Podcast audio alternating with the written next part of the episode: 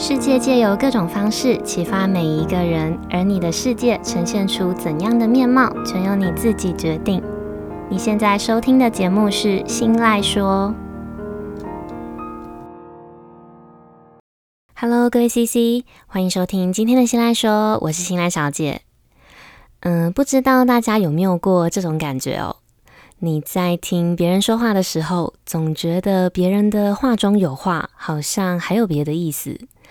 嗯，比如说像是另外一半，他突然问你，嗯，今天晚上有没有要去健身房运动？嗯，你觉得他突然会问这句话，是不是在嫌你胖，或者是嫌你浪费健身房的月费？或者是你会不受控的把别人说的话看得很重很重，重到一句话就可以影响你好几天，甚至是会让你觉得呃彻夜难眠。比如说，主管他突然在一场会议里，他当着大家的面说你这个月业绩很差，他问你是不是没有把心思放在工作上，所以你下意识有一种人格完全被否定的感觉。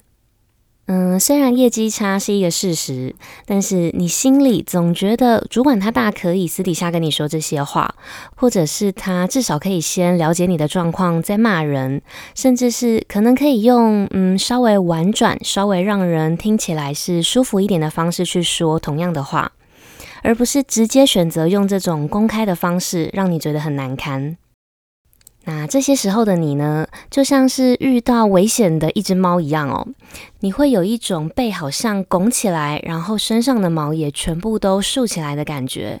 让你急着想要解释什么，急着想要反驳什么，又或者是呢，会让你觉得很愤怒，很想要反击，很想要跟对方争论，和对方吵起来。那这样的你呢，在一路走来的人生道路上，可能或多或少曾经被身边的人说过你太敏感，说你想太多啦，或者是嗯，也很有可能你偶尔会遇到一些比较直接的人，会说你玻璃心。好，嗯，不知道正在收听的大家有没有过像这样子类似的经验，或者是类似的心情？那如果刚刚的这两段状况剧让你有一种被说进心坎的感觉，那我觉得今天这集的内容呢，很适合你继续收听下去。好，那我想要先引用一段资深心理师吴佩莹心理师他曾经分享过的一小段内容。心理师说，有一些人呢，会认为自己的玻璃心是有针对性的，包含对特定的人啦，或者是对某一种情况。他们容易会时不时把别人的一句明明听起来是很单纯的话，解读成质疑，解读成否定，或者是一旦被别人拒绝了邀约，就会陷入觉得自己失去自尊，觉得自己一点价值都没有的像这样的想法里。那玻璃心带来的反应会启动这类型的人的自我保护，你很有可能会开始防卫，开始想要攻击对方，你也很有可能会开始退缩，然后远离对方。那这些反应呢，都可以算是有破坏性的举动，会让你更觉得自己是在一段很糟糕的关系里，或者是会让你觉得怎么老是都处理不好关系，然后会越来越觉得挫败。好，那之所以会突然想要聊聊这类型的话题，是因为在刚刚描述的状况剧当中，其中一段被主管公然指责业绩差的那段小故事，就是我身边的朋友他前阵子才活生生上演在真实生活中的案例。那因为朋友的这一段，嗯，可以说是抱怨，也可以说是诉苦的话，让我想起了呃，我在几年前也曾经发生过的一段小故事。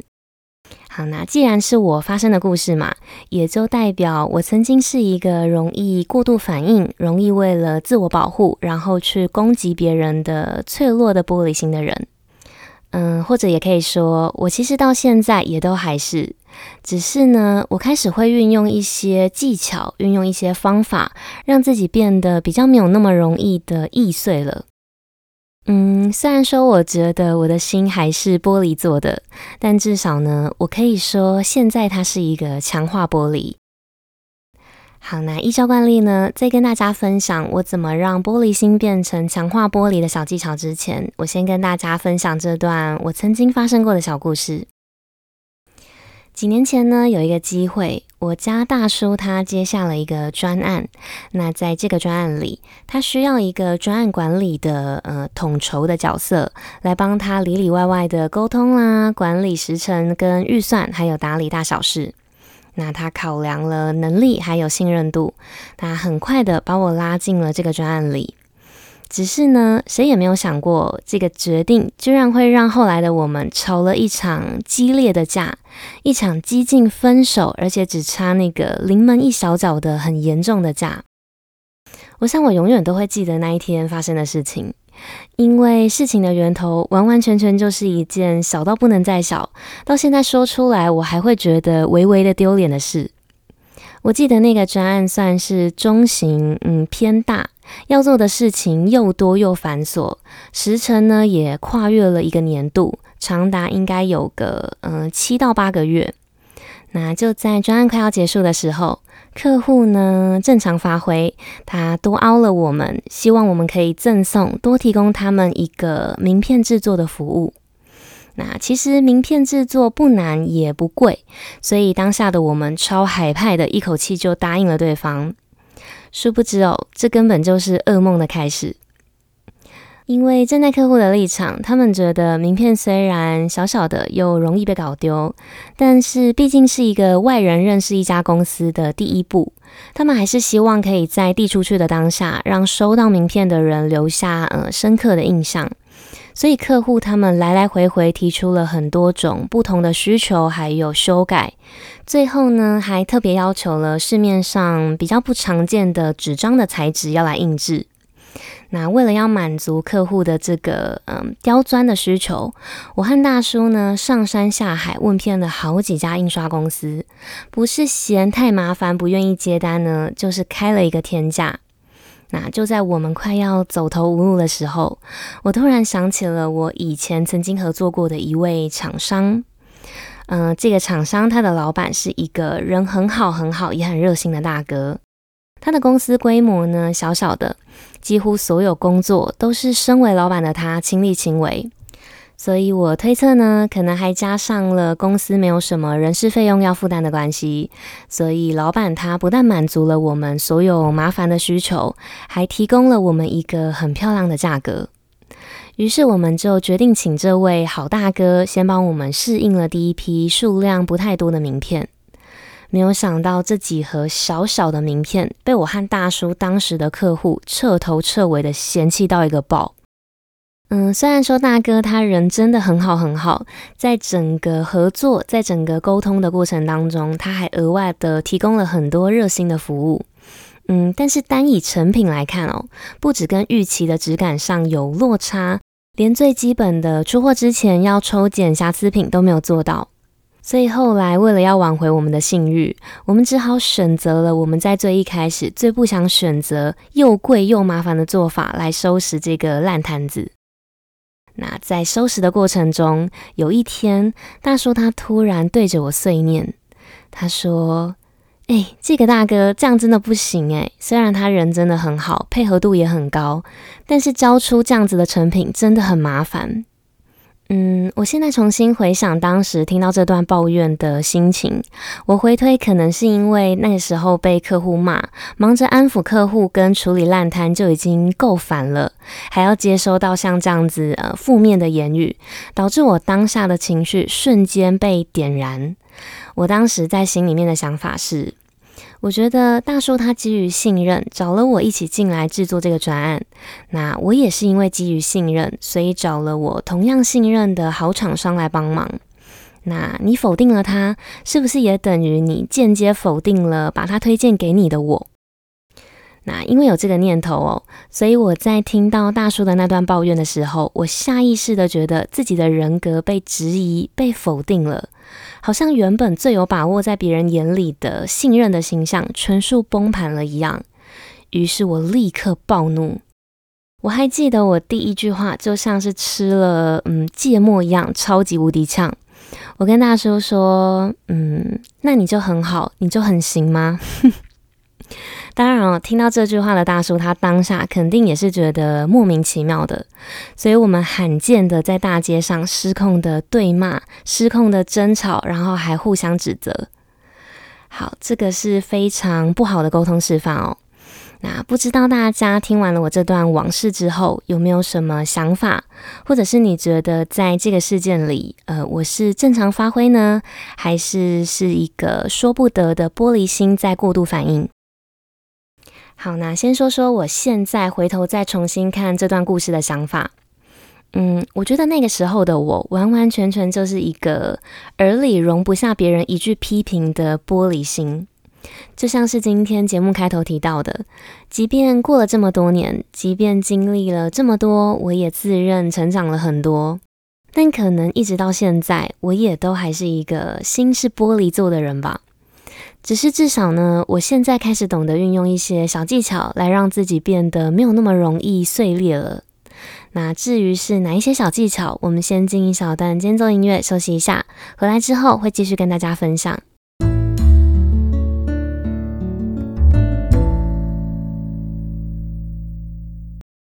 欢迎回来。我想要引用正向心理学专家，同时也是我很喜欢的作者刘轩，他曾经分享过的一段内容。刘轩老师说，没有办法接受任何批评，觉得别人不肯定他们，就容易暴怒，或者是稍微对他们有一点建议，他们的脸就会瞬间垮下来等等。这类型的人呢，我们通常俗称他有一颗玻璃心，一碰就会碎。但有一颗玻璃心呢，不代表他就是道德有缺陷，只是这类型的人，他们看待这个世界的方式跟其他人不太一样。相较于一般人，他们接收到回馈的时候，无论这个回馈是好的还是坏的，只要他们接收到来自别人的回馈，他们就很容易会看成是对自己的肯定跟否定，会直接的影响到这类型的人的自尊心。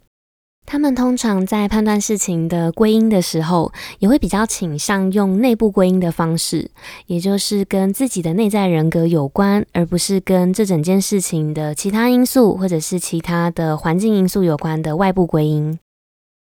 那有玻璃心的人呢，他们在受到批评的时候，会觉得对方好像是直接在否定他的能力或者是他的人格，就像是今天故事里那一年的我一样。那这类型的人呢，会觉得对方是在嫌弃他没有价值。那这样子负面的想法又会引起各种不好的感觉，让自己像是竖起刺的刺猬，又像是一只炸毛的猫一样。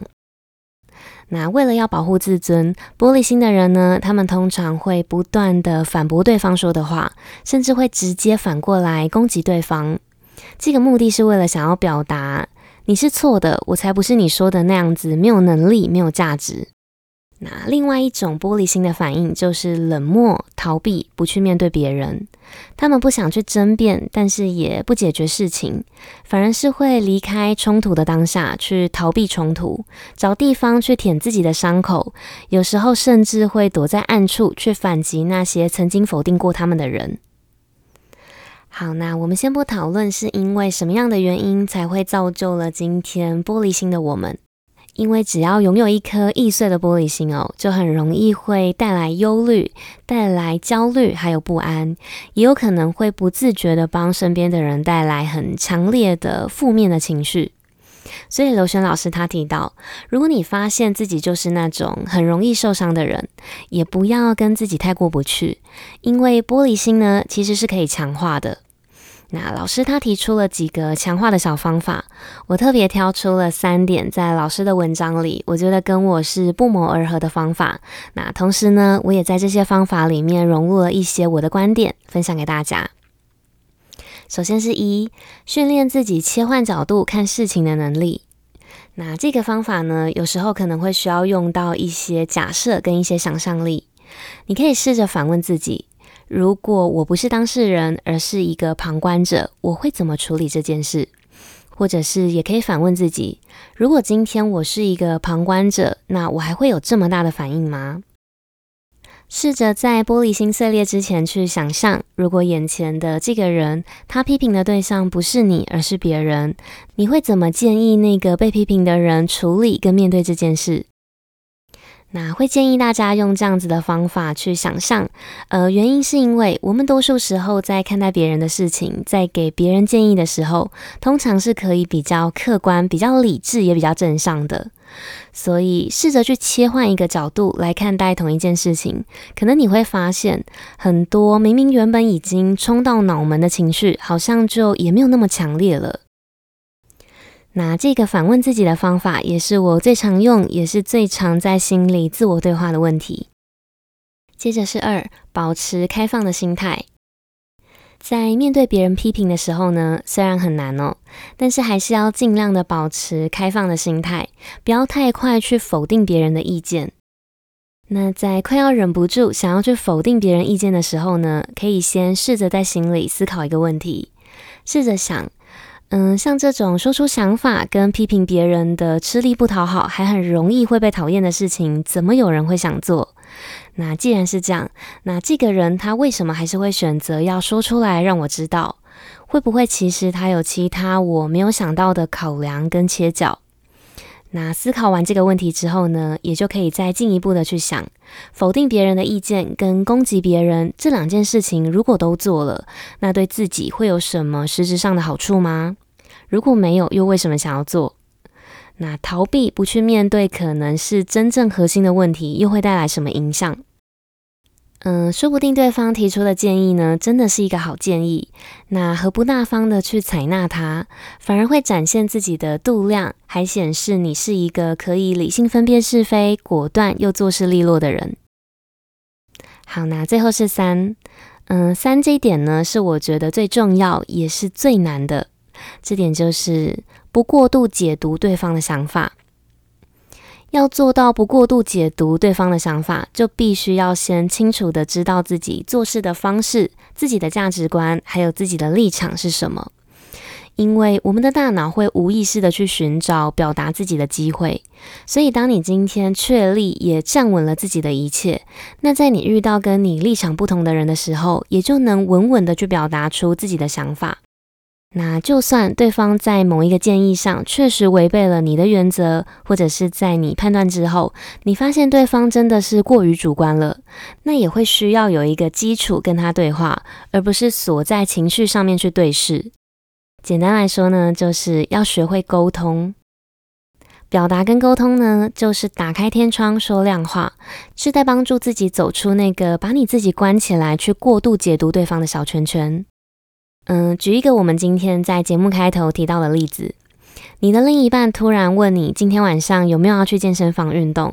这个问题呢，让你下意识的觉得对方是在嫌你胖，嫌你浪费钱。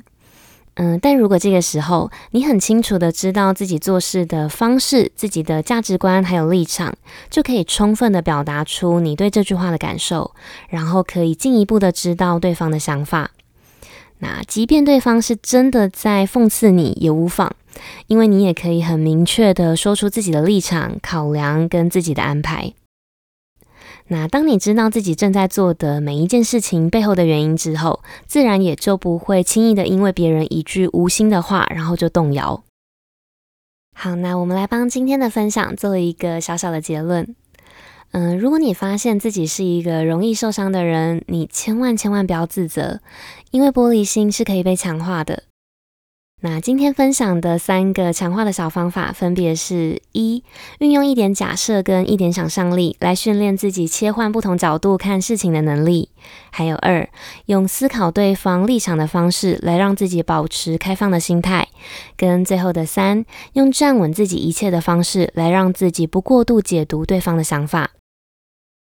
好，那最后呢，我想说的是，就算是玻璃心又如何呢？只要我们用正向的心态来看待自己身上的每一个特点，就会发现，